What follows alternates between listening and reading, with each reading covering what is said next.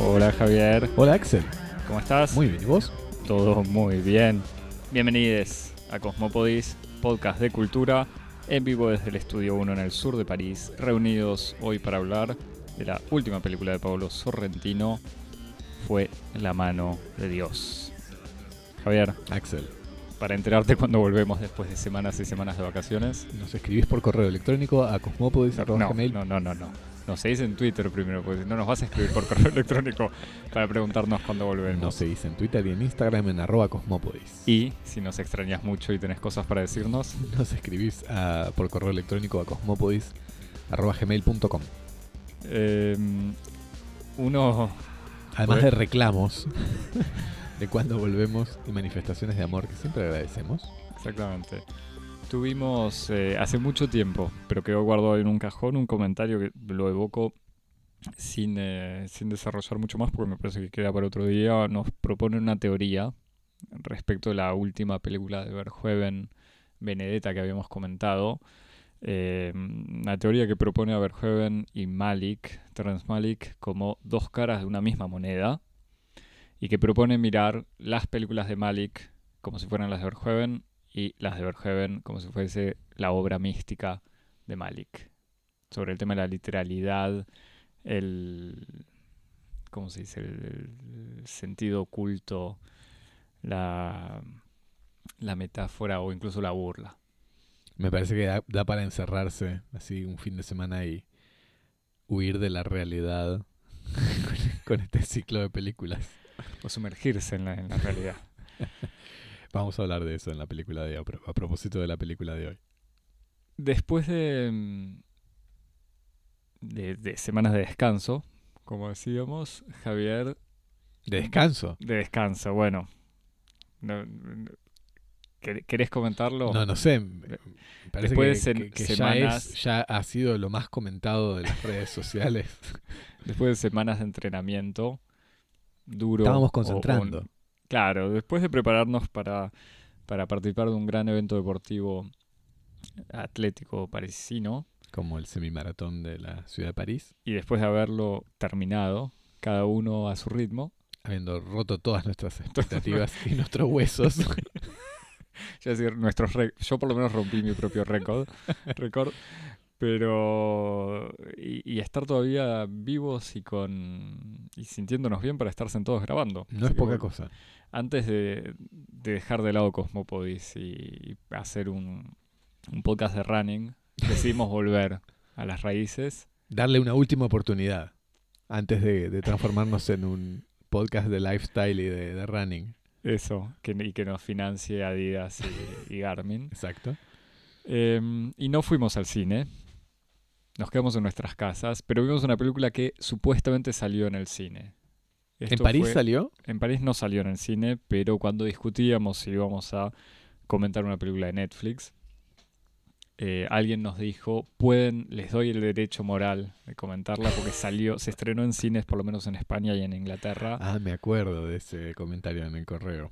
Así que fuimos a ver, fue la mano de Dios. Fuimos a ver en nuestros la comodidad de nuestros hogares. Fue La mano de Dios, que es la última película de Pablo Sorrentino, que fue rodada en 2020 y estrenada en 2021 en Netflix. Como decíamos, creo que fue estrenada a fin de año. Eh, es una película ambientada en la Nápoles de los años 80 y narra la historia de Fabietto Schizza, un joven napolitano que vive en la desenvoltura de la adolescencia en el seno de una familia arquetípicamente italiana, extrovertida, apasionada y explosiva, y cuya inquietud más urgente es la de saber si finalmente Maradona será o no fichado por el Napoli, el club de sus amores. Ese capítulo de despreocupación de su vida se cierra. Spoiler, spoiler. Sí, habría que poner acá. Spoiler alert. Yo aviso, yo vi la- me adelanto a lo que comentaremos después. Yo vi la película sin conocer la biografía de Sorrentino, lo que me produjo cierta sorpresa brutal. Sorpresa que se perderá para cualquier persona que escuche la próxima frase de Javier, pero te dejo seguir, Javier. Exacto, entonces después de, de esto que si no querés que te spoilemos la película que no es lo más importante, de- la, la trama que no es lo más importante de la película, pones pausa en tu Netflix, teléfono, prendés Netflix, ves la usando película códigos de la tía. y después, por supuesto, volvés a poner y retomás desde este punto. Ese capítulo de despreocupación de su vida se cierra cuando sus padres mueren en la casa de la montaña de la familia por una intoxicación de monóxido de carbono durante un viaje de esquí, del cual el protagonista decide no participar para quedarse en la ciudad para ver a Maradona en un partido del Napoli de local. A partir de entonces, el joven Fabieto, liberado por la tragedia de las seguridades y los límites de su vida familiar, es lanzado al mundo donde intentará buscar en un destino y en su deseo las razones para seguir queriendo estar vivo. Esta película, inspirada en la biografía de Paolo Sorrentino, que es lo que evocabas, en la medida en la que tal vez no hay mucha sorpresa con respecto a la muerte de sus padres en su más tierna adolescencia. Esta película está protagonizada por Filippo Scotti en el rol de Fabieto, Teresa Saponangelo, Angelo, Saponan- Saponangelo. Saponangelo, perdón Pañi, en el rol de su madre, y Tony Servilo, el actor fetiche de Sorrentino, en el rol de su padre, llamado Saverio Fabieto. Axel, ¿qué pensamos? Te, te hago este comentario que quizás después lo borro en la edición. ¿Sabés que Carlos Pañi dice NATO hablando de la OTAN? Como se hace, podría decir NATO, si se quiere hacer el anglosajón, pero que le diga OTAN, como en cualquier país latino. Nato me parece insatisfactorio, siendo que él dice Twitter. así Claro. que Pero bueno, cerramos este paréntesis. Este paréntesis de esnovismo fonético. ¿Qué me pareció? Me preguntas, Javier. Eh, la película me gustó, como cualquier película de Sorrentino, no te digo que, la- empecé a ver con desconfianza, pero es, una película sorprendente habiendo, sabes que, de vuelta, para los que conocen la saga de Cosmopolis, saben que yo desconfío de Sorrentino, que me cansa su virtuosismo, me cansa, me cansan ni siquiera sus travelings, sus, sus grúas y sus grandísimas producciones y, y esa... mm, eh, ¿Cómo, cómo decirlo? Digamos, es- es esa estética de Sorrentino que está tan bien para filmar a un biopic de, de Berlusconi o incluso en La Grande Bellezza.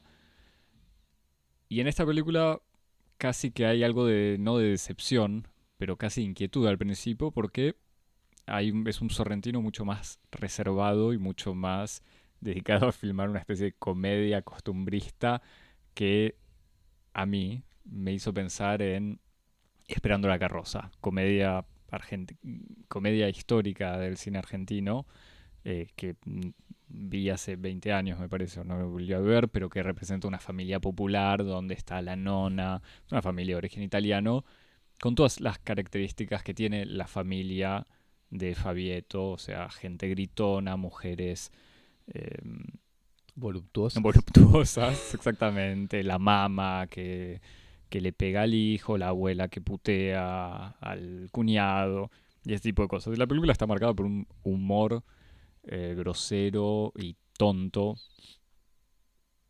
que hace ligero, si querés, em, que obviamente se rompe brutalmente, como lo decías, con este momento de, de- la muerte de los padres.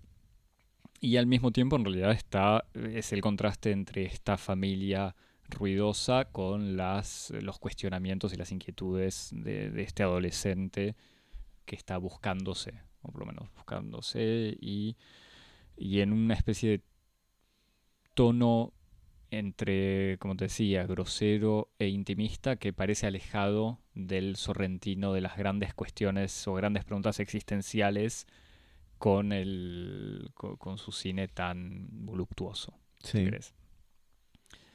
Eh, pero de a poco, a partir de esta ruptura me parece, pero incluso de a poco como que ps, hay un... O, o sea, uno reconoce a Sorrentino, pero al mismo tiempo reconoce una especie de Sorrentino cineasta, autor, eh, con, su lenguaje, y al mismo tiempo una especie de Sorrentino muy sensible, en donde todos los filtros, por, por decirlo de alguna manera, que pone siempre al tratar los temas de la, no sé, la razón de la vida, de la existencia, del el alejamiento de sus raíces, el sinsentido de la vida, justamente buscarle un sentido a la vida, todo ese tipo de cosas que en Youth o en La Grande Bellezza están siempre o pasan o están mirados a través de gente en el final de su vida o en momentos de retrospección. Acá es una película sobre, una, sobre un adolescente. Entonces, me parece que le da un giro interesante y que a mí me gustó. O sea, algo que en general las otras películas de Sorrentino me pueden gustar y ya a esta altura me cae bien Sorrentino. Em, ¿Por qué te cae bien? No, pues y te lo digo en serio, me cae bien porque me parece que es un autor, un artista, si querés, que asume completamente todas las cosas que tiene ganas de hacer, por ejemplo, su voluptuosidad, su, barroquismo, su manierismo. Sí. ¿No podemos eh, decir lo mismo de Michael Bay? sí, pero justamente, pero me parece que Sorrentino lo, usa o, sublima todo eso e interrogándose y proponiendo maneras de mirar al mundo. Eh, quizás más profundas y más interesantes o que me tocan más que las que lo que hace o lo que quiere hacer Michael Bay con Transformers o eh, no sé, el día después de mañana, no sé cuál, Armageddon, no, no sé qué otra película hizo Michael Bay. No sé, Javier, si querés... Eh, no, no, es que me, quedé pensando porque a mí también hubo una cosa que me, me, gustó de entrada en la película y que es un poco lo mismo que vos decís, pero de lo, visto desde el otro lado. Vos decís es una película que no parece tanto una película de Sorrentino porque no se ve tan directamente todo el virtuosismo, toda la dimensión esteticista del cine de Sorrentino, lo que a los ojos de sus críticos lo hace parecer como eh, este cine de publicidad, lírico, sublime, etcétera que no es algo contra sí, artificial. Claro, exactamente, espectacular, esteticista, virtuoso, como vos decís. Eh, a mí me parece que, en, que todos esos elementos de virtuosismo y de esteticismo están presentes desde el principio, pero sí, tal vez son un poco más discretos porque están al servicio de otro tipo de registro, de otro tipo de género, que es, como vos decías, la película, digamos, el drama familiar. Pero lo que a mí me gustó casi inmediatamente y que me di cuenta que también es una cosa que que me estimula el cine sorrentino y después me doy cuenta que hay límites en, esa, en ese modo en el que uno identifica en el cine sorrentino una posibilidad, es el modo en que él exitosamente nos recuerda hasta qué punto hay una uniformización del sentido común cinematográfico alrededor de una cierta un cierto conjunto de convenciones naturalistas del cine norteamericano. Como hasta qué punto la, digamos, la hegemonía de un cierto código cinematográfico ha hecho que los diálogos siempre se digan de una misma manera. Nosotros siempre, cuando charlamos vos y yo, siempre nos acordamos de esa anécdota de Godard en una entrevista en donde a él le dicen, ¿por qué en sus películas, eh, por qué usted graba películas en donde uno nunca escucha lo que dice la otra persona? Y Godard responde algo así como, yo estoy harto de estas películas con ningún ingeniero de sonido que te graba la pregunta y la réplica de una manera que es totalmente diferente de cómo es en la vida real el sonido polifónico de la vida, donde uno en general no escucha lo que te dice el otro. Todo esto para señalar hasta qué punto las convenciones del diseño de sonido del cine hollywoodense se han ido transformando casi en el modelo que le da forma a la representación, entre comillas, realista del mundo, del mundo real en el cine. Y me parece que el, el hecho de que uno vea en Sorrentino algo tan distinto, e, en el modo en que están montados los diálogos, en el modo en que están incluso montadas las escenas, en el modo en el que se identifica, por ejemplo, eh, y se identifica y se acepta la exageración eh, de los personajes, de la apariencia física, de los tipos de cuerpos que aparecen, de cómo se muestran, de cómo se intenta producir rechazo, repugnancia, deseo con los cuerpos, choca mucho porque está en las antípodas de lo que es el naturalismo hollywoodense que impregnó el cine de todas las nacionalidades. Como que en los. algo que, que tal era mucho menos evidente en los años de la posguerra, digo, el, neorealismo italiano, el cine de la Nouvelle Vague, el cine de Bergman, el cine de Europa del Este, el cine latinoamericano, eran cines que tenían, experimentaban con las convenciones de representación de la realidad, eran cines distintos que proponían estilos dramáticos, dramaturgias puestas en escena, ediciones de sonido, eh, estrategias de montaje. E incluso una narración donde no, no hay... Pienso, no, no, quiero adelantarme a algo que hablaremos después, pero en Amarcord, con estos personajes que cuentan la historia. Por eso, todas estas cosas eran. Eh, había una tal riqueza y una tal diversidad que en los últimos 30 o 40 años se perdió totalmente y ni nos. O, sea, hubo un efecto cultural, histórico, lo que vos quieras, habría que interrogarlo después, que hizo que nosotros nos olvidáramos. Con entre paréntesis, el rol de la tele acá es fundamental, porque la tele fue como el ariete de consolidar un cierto conjunto de estrategias estéticas que venían del cine y que después se instalaron como en el cine y en la televisión indistintamente y que tienen que ver con este como naturalismo del cine norteamericano que se transformó en el metro de talón como en el patrón sobre el cual se cortan las ficciones audiovisuales en todos los países. Y de repente cada tanto tenés estos autores que se destacan y parecen como grandes autores porque están yendo un poco a contrapelo de esa uniformidad. ¿no? Y, y, en este sentido es tal vez interesante recordarlo, ya que lo habíamos recordado en la entrada, Malik. Malik es como también estos directores que están, que hubieran sido un director más, tal vez en los años 60 o 50, en donde todavía había una heterogeneidad de, de, de registros, pero que en el paisaje desolador de la estepa naturalista contemporánea, parecen autores totalmente fuera de lo común. Y entonces, el, justamente e, esa especie como de relato familiar en clave neo-neorealista que es eh, Fue la mano de Dios, me parece que, que, choca y estimula inmediatamente por eso. Dice, ah, bueno, no es, una, no es la típica película naturalista familiar.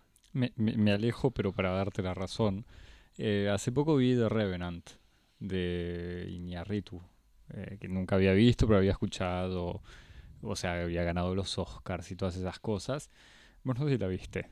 No. Es una basura la película. La película es una basura, pero absoluta.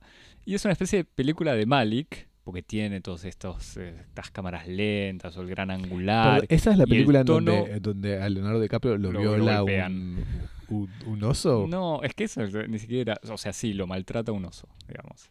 Y duerme adentro de un caballo. Pero tiene estéticamente es como una de Malik, pero completamente vacía. Y entonces ahí te das cuenta que está bien, que, que de vuelta, que, que, hacer mal, hacerlo de Malik no es tan complicado, pero que igual Malik tiene un toquecito más, pero es un poco como vos decís, como que no... O sea, alguien como Iñárritu que hizo esta película en donde ni siquiera llega a hacerlo de Malik, ya se lo eh, alabó, se lo ¿cómo se dice? Se lo festejó, se lo, se lo presentó como una especie de gran autor, obra, autor de una obra maestra que en realidad me parece que no era para tanto. O Pero bueno. más lejos lo que pasa con, con Villeneuve, por ejemplo, también. Pero bueno,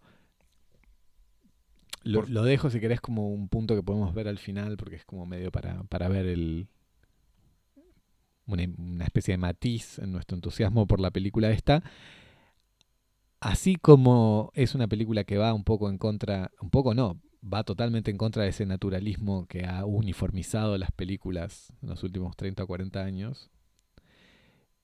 Hay algo que hace, hay algo también en el cine de Sorrentino que es como eh, lo, lo, hace como ¿cómo decirlo? cuya heterogeneidad es fácilmente asimilable también. Sí, ese es su tono de pulse de perfume. No, no lo sé, no, justamente eso es, me parece que ese es como el, el, el como el, el tipo el, hilo suelto que me parece que es interesante pensar. Sobre todo en una peli en un director que ha tenido una película premiada por un Oscar y cuya película actual esta fue La mano de Dios, está nominada a un Oscar y yo creo que puede ganar el Oscar. Y en cierto sentido como para la, la, belleza del argumento estaría bueno que la ganara, porque es como la grande belleza 2. Entonces eso también pone a, a, este cine de disrupción en un lugar muy específico, que es el ser una película disruptiva, pero no vanguardista. Quiero, te, tengo varias. Para al final, si querés, podemos charlar, preguntas. porque es, eso me, me, quedé pensando un poco en eso. Al final, cuando terminé viendo la película, como que me hacía sentir esa especie de extraña posición en donde la película está combatiendo cosas, pero al mismo tiempo combatiendo dentro de un campo en donde no hay como una verdadera batalla que se pueda librar, ¿no? Quiero, quiero que me digas por qué La Grande Belleza 2. Eh, ¿Por qué La Grande Belleza 2? Lo tiraste como si fuese una evidencia. Y no, no, pero sí, está bien. No, porque de- decíamos, la, La Grande Belleza, que es esta película que ganó eh, el Oscar y que me parece que hizo de Sorrentino un director más o menos mundialmente conocido, cuenta la historia de un hombre de 65 años, como decías, lo podemos poner en la saga gerontófila de, de Sorrentino, eh, que es un escritor de origen napolitano que ha tenido un éxito con una novela de juventud, pero que después no continuó su obra literaria y que se pasó la vida disfrutando de los placeres de la vida mundana, escribiendo para distintos medios de la élite intelectual romana y sobre todo disfrutando justamente de fiestas, de, de los paraísos artificiales, de las mujeres, etcétera, y viviendo una vida de un elegante cinismo político y estético, y que hacia el final de la vida se encuentra un poco falto de, energía, justamente este cinismo lo ha ido consumiendo de a poco,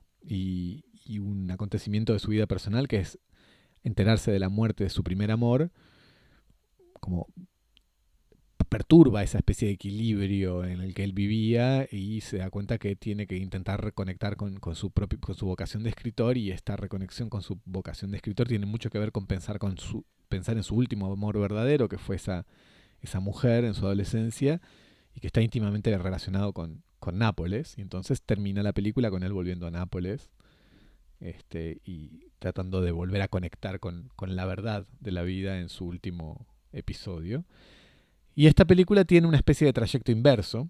Esta película, digo, fue la mano de Dios, porque cuenta la historia de un héroe joven, este adolescente que, termina la película creo que con 18 años o una cosa así, que abandona su ciudad natal, que es Nápoles, en- siguiendo un poco el sueño de volverse un artista, de volverse un director de cine en Roma, persiguiendo un poco eh, al mismo tiempo un ideal de, de realización personal y artístico y al mismo tiempo empujado por, por la tentación de la fuga, ¿no? de abandonar esa ciudad que es la ciudad de sus amores y la ciudad de sus duelos.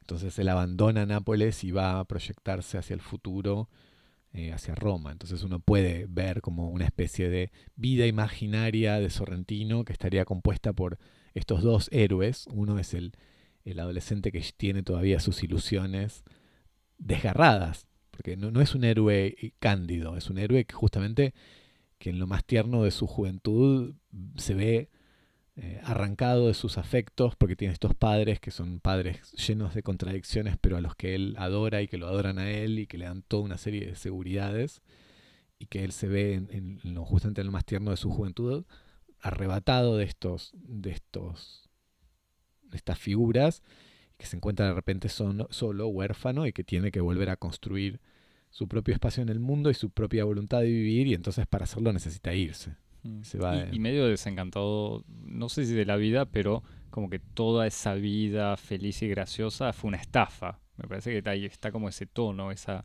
¿te ese parece? clima. Me parece que él está como. Sí, en. eh, Sí, me da esa sensación. Como que, que, que todo era medio artificio. Incluso ahora no me acuerdo cómo lo dice, pero hay una cosa así sobre el. Esto es el. Yo sé que el podcastero menos serio o más serio quizás. En algún lugar hay un- una frase sobre ese tema de, el de usar el cine para poder contarse una historia de vuelta o algo así, o reconstruir su historia. Hmm. Creo, no me acuerdo cómo era la frase y no me tomé el trabajo de anotarlo, discúlpenme. Contaba con, Ja- con que Javier lo iba a hacer. No, no, hay una frase que sí que, que, que, que aparece en un momento y la retoma el personaje que es eh, el, sirve, el cine no sirve para nada, sirve solamente para distraerse de la realidad, porque la realidad es muy vulgar. Que es una Ah, frase que habría dicho Fellini en una entrevista y que el personaje después se reapropia de ella en una conversación. Y que me parece que dice mucho del cine de, de, de Sorrentino y que explica muy bien, fundamenta muy bien esta posición esteticista que tiene Mm. el cine de Sorrentino, como diciendo, para, para mediocridad ya está el mundo. Sí.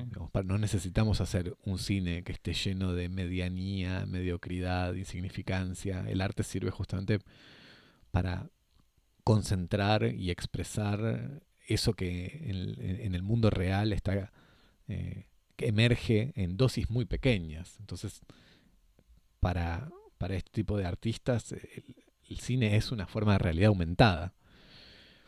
Eh, pero me parece que, que en, la película el, rol que juega esa, esa idea, yo no sé si es tanto una cuestión como de un desengaño ante una impostura, sino como una especie de optimismo desesperado, ¿no? Como la vida de todos modos, el mundo de todos modos está tan lleno de sinsentido y de, y de injusticia, de, pero una injusticia que ni siquiera es una injusticia basada en, el, en la distribución de penas y castigos por un dios vengador, sino simplemente por una especie de juego del azar, en Mm. donde nada es recompensado y, y nada tampoco es castigado de modo, de modo justo, y entonces no importa si uno lleva una buena vida, una mala vida, si la gente se quiere o no se quiere, todo puede desaparecer en cualquier momento, entonces ¿para qué vivir? Y entonces me parece que aparecen una serie de, de espacios en donde los personajes intentan como encontrar una especie de refugio. Y es complicado porque la misma película tiene un discurso sobre esto que lo hace pasar en la voz de, de Capuano, que es un director napolitano que además fue mentor de, de, de, mm, Sorrentino. de Sorrentino, que en una, en, en una conversación final que tiene el personaje con, con él, le dice, bueno, vos, justamente vos todavía estás lleno de esperanza, hay que deshacerse de la esperanza porque de la, de la esperanza solo nacen obras reconfortantes y eso es una porquería, el arte necesita justamente una especie de temperamento que esté más allá de la esperanza, ¿no? de la desesperación sale el arte verdadero. Pero me parece que hay todavía como una especie de, de idea, para no utilizar la palabra esperanza.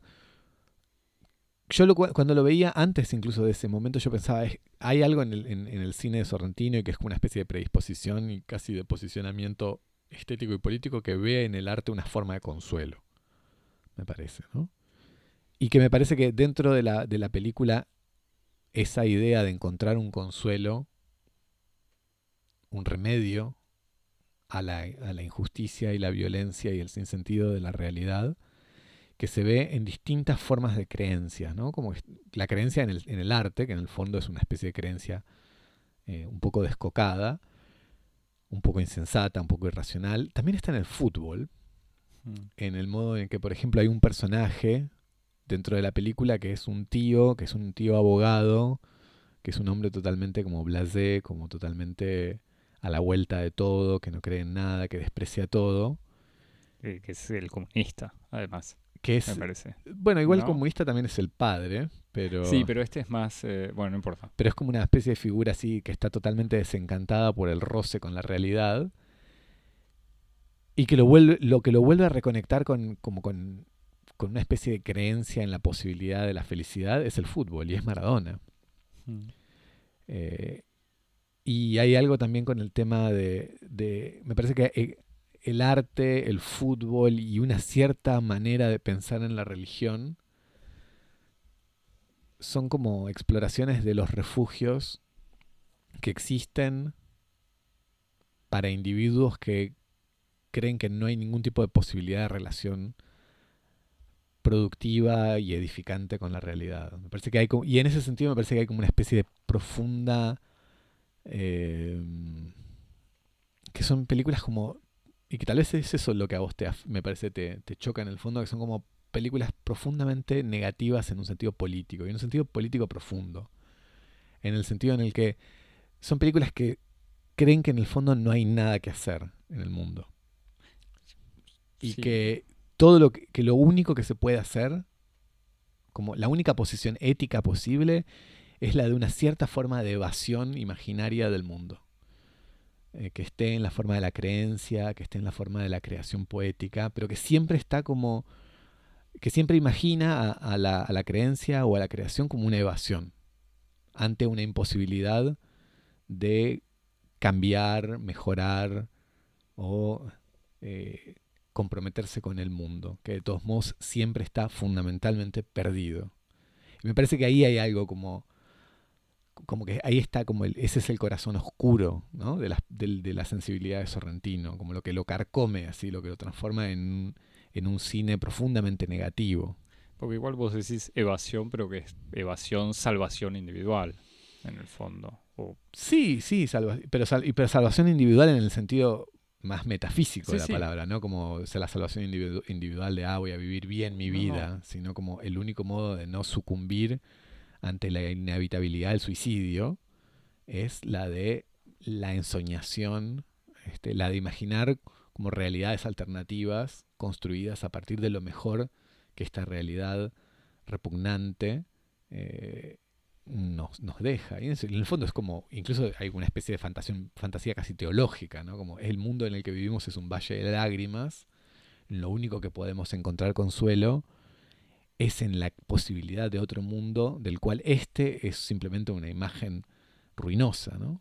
Y es un mundo paradisíaco que puede ser el mundo de la salvación o lo que sea. En este caso es el arte. Pero justamente que me parece que no es poco, como, como para un pesimista es una puerta bastante grande. Quizás no cualquiera logra sublimar eh, la existencia con un arte digno, pero bueno, porque justamente algo que me, que me gustó de la película comparando antes de verla, ¿no? que escuchando ah, es la peli autobiográfica de Sorrentino y sin conocer su, el, drama de su juventud, yo pensaba, bueno, otra vez eh, se viene una nueva película melancólica de hombre que tiene 50 años o más, pensando en, de vuelta, Once Upon a Time, The French Dispatch, o incluso en, en Licorice Pizza.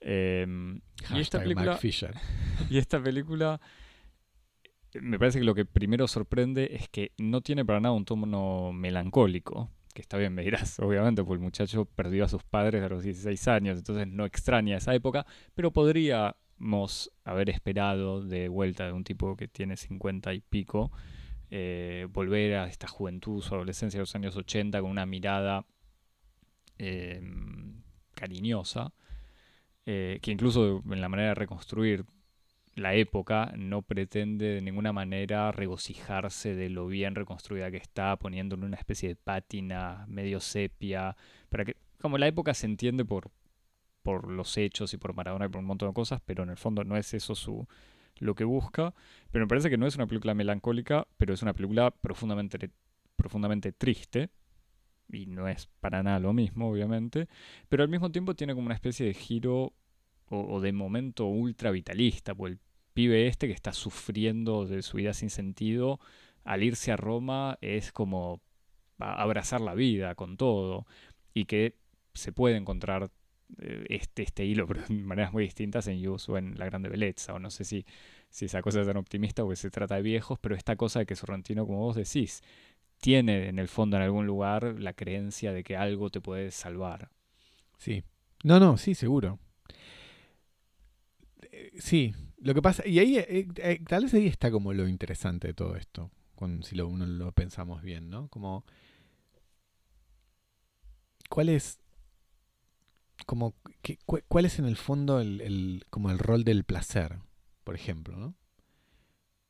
Porque hay, vos, vos lo decís bien, decís como es una película que es vitalista, y es una obra que es una obra vitalista en cierto sentido. Pero ¿qué significa el vitalismo? ¿no? Y no, digo, pero ¿qué es lo que queremos decir? Y por ejemplo, lo primero que, vos pensás, que me parece que está bien y es lo que, lo que está en cuestión, es por ejemplo la cuestión del placer, ¿no? Como la cuestión de el rol que juega el erotismo, la sexualidad, los placeres de la carne. Eh, y antes de grabar, yo te lo dije quizás de otra manera, pero de eso que a, que a Sorrentino le gusta siempre mostrar mujeres o, nunca se priva de mostrar eh, la belleza del cuerpo femenino. Yo no sé si te lo dije así cuando sí, lo antes. Creo que, que hablé de onanismo, pero... Puedes, no, no, no, no puedes elaborar no lo voy a decir. Si, si, sentís esa necesidad. No, pero eh, qué sé yo, me parece que ahí también hay otra cuestión importante y que también está ahí el como un otro otra como otro núcleo ahí opaco, que tiene que, ver con cómo vemos y cómo se pone en escena el deseo y el placer. Cómo, cómo se hace un cine alrededor del hedonismo y con qué principios y con qué, con qué valores. Porque es hay indudablemente un cine del hedonismo en, en Sorrentino, pero que no tiene nada que ver con una como con una dimensión utilitarista del placer, de los usos del placer para optimizar la vida, para tener una vida mejor, una vida más divertida, tipo living my, best life. No, no, es, no, no es eso, como no es esa noción utilitarista del placer, sino como el hedonismo de, Sorrentino va más, como me parece, por una especie de, de perspectiva romántica en el fondo, en donde los placeres de la carne son como, bueno, romanticismo en su dimensión casi mística, ¿no? Como los placeres de la carne son aquello que extrae más de, de la, de la, mediocridad de la vida, ¿no? Como no, lo, que, lo que acerca a la existencia a los límites de la sensibilidad, a, a los límites de la muerte. Y entonces, en el fondo, no hay mejor modo para consolarse de la medianía y de la insignificancia de la vida cotidiana que acercarse a la forma más alta de la sensibilidad, como puede ser la ebriedad, en un sentido orgiástico de, la vida carnal. Y entonces me parece que el hedonismo es, un hedonismo que es distinto de, del hedonismo sí, que, busca, claro, acumular eh, cosas buenas para que sean más que las cosas malas. Claro, exactamente. sí, que es como escapar de, justamente escapar del malestar. Maximizar la maximizar, maximizar el bienestar, exactamente. Eh, sino que es como esta dimensión un poco mística, es como extraerse del barro de la vida cotidiana. Estos personajes no están en la fiesta eh, porque la fiesta está buena, sino porque la vida es horrible. Y me parece que ahí hay un matiz que es importante para, entender y que me parece que es lo que hace que el cine de Sorrentino pueda tener dos tipos de recepciones. Una, que es la que uno dice, ah, veo el cine Sorrentino, es un, un cine que está buenísimo, es refiestero, que es como que es lo que, lo que hace que uno vea, se puedan ver las películas de Sorrentino como, como películas así de, como vos decías, de publicidad. Y lo que quien puede ver y del otro lado de, la trama, que es justamente esa especie de eh, celebración de, de, la sensibilidad contemporánea como una especie de estrategia desesperada de extraerse de una vida sin sentido y sin horizontes, ¿no? Como, y en ese sentido, es un sorrentino, es casi un poeta moderno como podría haber sido, no sé, Baudelaire. Este, como la hipótesis, una hipótesis Baudelaire, por decirlo así. Me, me, me, gusta, pues, de vuelta volviendo incluso a la grande belleza. Siempre está esa cosa incómoda. Yo la volví a ver, la grande belleza, la primera vez que la vi, y porque la odié, la vi en condiciones poco favorables a, como decirlo, la comprensión perfecta de la película, pero no importa. Y la volví a ver hace poco. No importa porque no se puede decir. Eh, pues no se puede decir, pero, no, pero no importa. Em, la volví a ver hace poco y me Esto te lo admito ahora, Javier, después de haber hablado 40 minutos. La verdad que me gustó mucho. Y un montón de críticas que le había hecho me di cuenta que, que estaban, no sé si equivocadas, pero... Mediadas por otras cosas. Que había como un poco más de eh, de nuance, de matices. más matices eh, y, mucho más compleja. O sea, es medio esto que decís. Sorrentino, como siempre, amaga con la fascinación y el ni siquiera desprecio, el rechazo por ese mundo tan grosero del, de las, eh, las fiestas en, en, las terrazas romanas, pero incluso de Italia en general. Y esto se ve muy bien con esta familia napolitana, yo decía Esperando la carroza, pero de cualquier, supongo, comedia eh, popular italiana, como que tiene una especie de amor y rechazo permanente, y es lo que vive el, joven Fabieto. También incluso al irse a Roma, esperando que Roma sea la salvación y retomando lo que vos decías, como que la grande belleza ya sabemos lo que le pasó. Este es el prequel de la Grande Belleza. Eh, exacto, yo dije la Grande Belleza 2, pero en realidad es eso, es la prequel. Em, y algo, para volver a esta conexión de en donde, que vos decías, el, el arte o el deporte, la presencia de Maradona, porque Maradona también hablemos en el de eso. para mm, cualquier persona que Para, los- que para la gente que, sobre Maradona. que cayó por el hashtag pensando que Cosmópodis está en el minuto, en el minuto, no sé cuánto, en el minuto 40 del podcast y dice, pero yo pensé que esto era un podcast de fútbol. La película eh, Maradona no aparece, incluso contrariamente a Youth, en donde aparecía Maradona. En esta película Maradona creo que no aparece, no hay, Sí, hay una parte, hay una en parte donde donde aparece de aparece lejos de un lejos entrenamiento. en un entrenamiento tirando tiros libres. Eh, pero digamos es más sobre eh, Maradona como ente que, que está en Nápoli, o sea, como figura cultural casi deportiva, pero eh, figura de la actualidad de Nápoli. Pero, mm, pero toca, primero, volviendo a Maradona como la- el personaje histórico, representa casi esto de Sorrentino, esta persona, este ser que toda su vida fue como sobreviviendo y pasando las etapas de su vida de manera, eh, no sé si inesperada, pero eso, como siempre yendo para adelante, Bueno, incluso en lo peor, en los peores momentos de su vida, hasta que murió, ¿no? Sorrentino que siempre, que- que hasta donde recuerdo, utiliza siempre frases extraídas del gran canon de la literatura como epígrafes de sus películas, Sí, que en esta película el epígrafe es una frase de Maradona que dice como hice lo que pude, no creo que me haya ido tan mal. exactamente. Que es exactamente esto que vos estás diciendo, es una frase de Maradona. Pe- Pero me encanta porque en el fondo el gran homenaje a Maradona en la película, si se puede decir de, de alguna manera, retoma un poco lo que habíamos evocado nosotros. No, no quiero decir que Sorrentino no retoma lo que dijimos nosotros, pero quiere decir algo que de alguna manera lo habíamos tratado de evocar. Esta idea de que a Maradona, que todos tenemos un recuerdo eh, con Maradona, o sea, donde Maradona está presente en recuerdos de nuestra vida o en momentos de la vida de Maradona o situaciones eh, claves en la vida de futbolista, incluso en la vida de Maradona, que nosotros asociamos con momentos de nuestras vidas o momentos de nuestras vidas en donde nos acordamos algo que conecta con Maradona. Y acá en el fondo Sorrentino está conectando la presencia de Maradona en Nápoli con el momento más fuerte de su vida, que es la muerte brutal de sus padres. Y es, es algo como al mismo tiempo desconectado y que al meterlo ahí me parece que es el, el gesto, como el homenaje o la manera de decir eso, como bueno, no es solamente Maradona me salvó la vida, pero me pasó esto y Maradona, la figura de Maradona estaba ahí también. Sí, y hasta uno podría decir como que tiene un rol también crístico, en el sentido en el que Sí. los hombres antes de la muerte de, digamos, antes de la aparición de Cristo en la tierra eran como, estaban totalmente desprovistos de la posibilidad de salvación, ¿no? La, está la- esta idea, incluso en la teología cristiana, de que quienes morían antes de la, de la llegada de Cristo en la tierra quedaban, no podían ir al paraíso, quedan en el Claro. limbo.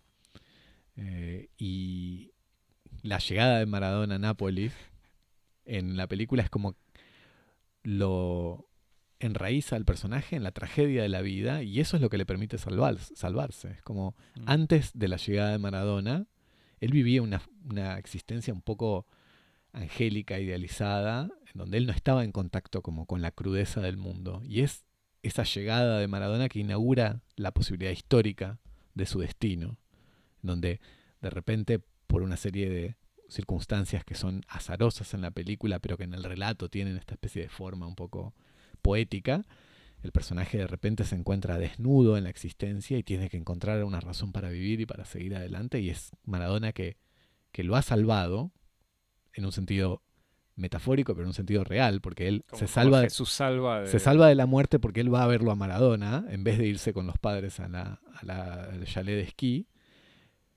Pero al mismo tiempo eso es lo que le permite transformarse en el hombre que en, la desnudez de su, juventud más temprana se lanza a buscar ese sueño totalmente loco que es el de volverse realizador y lo que le permite salvarse. Entonces está toda esta dimensión, como vos decís, casi crística ¿no? de, la, de la figura de, de Maradona. Eh, Javier, vos me habías hablado también de esta película como una película sobre los padres de Sorrentino, en todo sentido. Ah, bueno, sí, me O no sé así, como es muy serio lo que decías. No, no, porque te, te era para ver si querías desarrollar. No, y en bueno, esto lo podemos proponer así una consigna, ¿viste? Como en las radios FM que nosotros escuchábamos cuando existían las radios y cuando éramos chicos como Sorrentino en esta película. Una consigna para el público, que es nuestro Con, con el público. hashtag es- Cosmo Pregunta. tenemos la, la fortuna y la condena de tener un público culto que seguramente completa con su conocimiento todas las cosas que nosotros nos pasan por el costado. Eh, me parece, bueno, la película está plagada, decíamos que es una película sobre los padres de Sorrentino, literalmente, porque es sobre la, la evocación de, de la figura de, de estos padres que, que murieron en un accidente como, como ocurrió en la vida real, pero también es una evocación de todas las fuentes de las cuales abreva la obra cinematográfica de Sorrentino, ¿no? Eh, Y las fuentes son más o menos explícitas, como puede ser eh, Fellini, que, que es mencionado en la película, que está haciendo una película cuando, cuando, el, cuando, el, realiza- cuando el, el joven Fabieto está ahí en el liceo y que su, su hermano, que, Sí, su hermano que quiere, quiere, ser actor. pasa una audición para ver si es actor, lo rechazan. Después está este, este otro realizador Capuano. na- napolitano que Ah, no. nosotros, sí, Capuano, Sí. que aparece también en la película y que es un poco el que le da a él las ganas de, de volverse realizador. Y también está también una evocación a Stromboli, la película de, de Rossellini, en, un- en una escena importante que ocurre hacia el final de la película, en donde eh, Fabieto y su hermano, después de la muerte de sus padres, se van de vacaciones a, a Stromboli justamente, y es ahí un poco en donde él, el personaje de Fabieto, toma conciencia de que no puede seguir así en esa especie de verano sin fin, este, de no hacer nada, y que tiene que un poco tomar las riendas de su vida.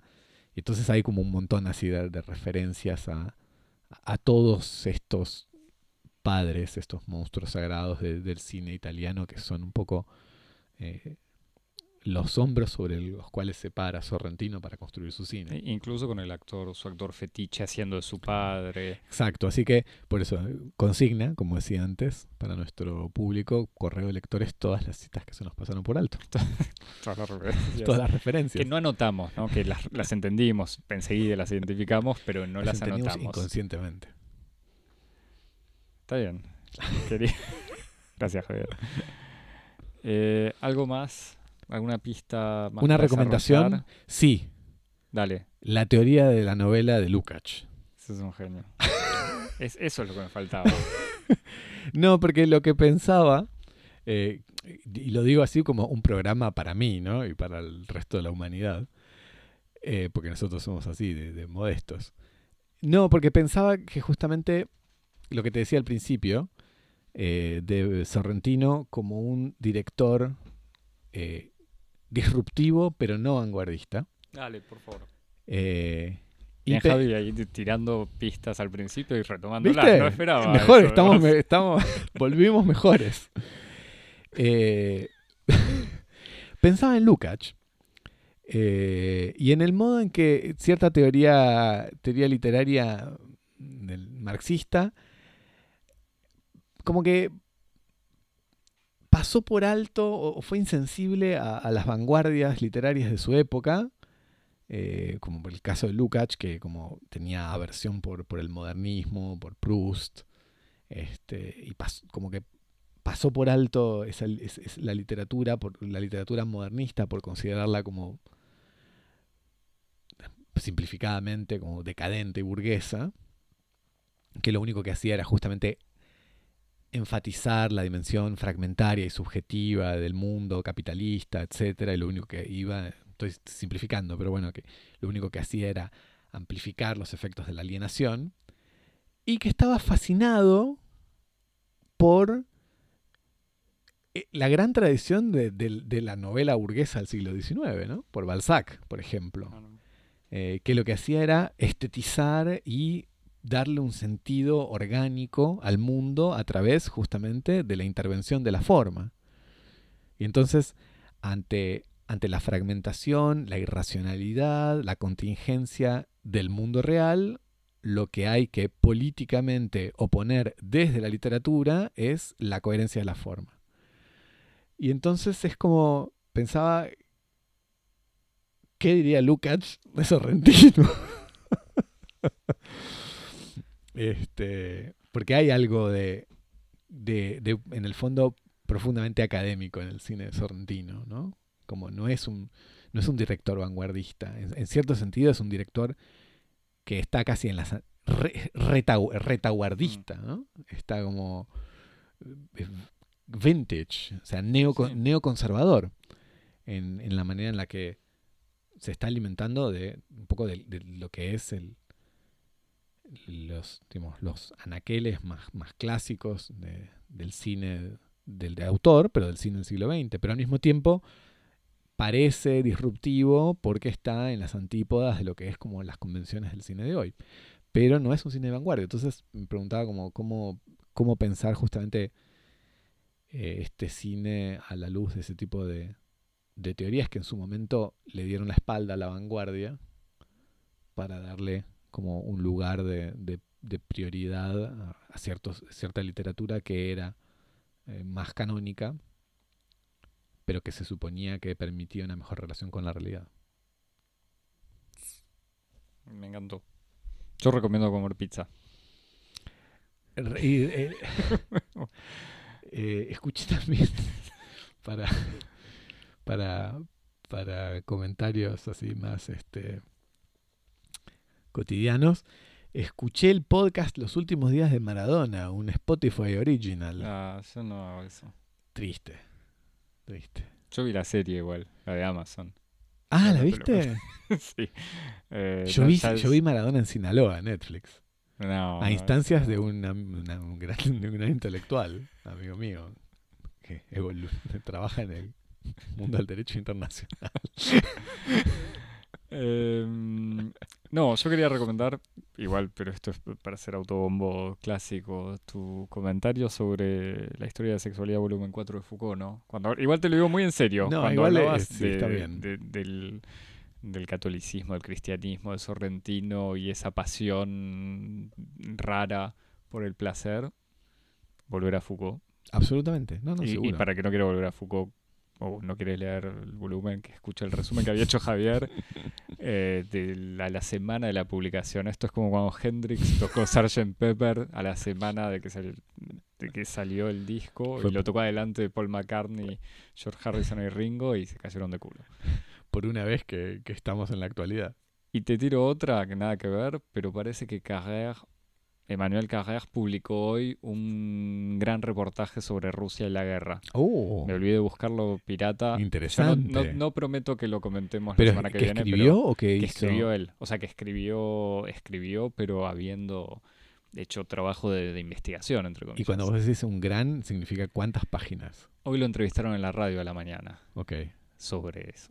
No sé, veremos. Esto lo, lo tiro, pero es... eh, Tipo, smash that like button si querés. Exactamente. si querés que hablemos, eh, hashtag eh, carrera en Cosmo. No sé. Que lo entrevistemos. Co- Cosmo por la paz. Exacto. Eh, bueno, Javier. Sí, eso, sí estamos. Si seguimos estando la semana que viene. Eh, hasta la semana que viene te suscribís en Instagram y en Twitter. Si te sigue interesando escuchar este frivolidades. Eso, Instagram y en Twitter en arroba cosmopodis, cosmopodis arroba gmail.com el newsletter con los mejores eh, refugios antibombas. Exacto. Y, eso, nos escuchas en todas las plataformas de podcast, Spotify que vos recién citaste, Apple Podcast, Google Podcast, Teacher, todo, lo que más te gusta. Estamos en todas hasta que firmemos contrato exclusivo con, con una, de ellas. Exactamente. Estamos disponibles. Y hasta la semana que viene. Chao. Chao.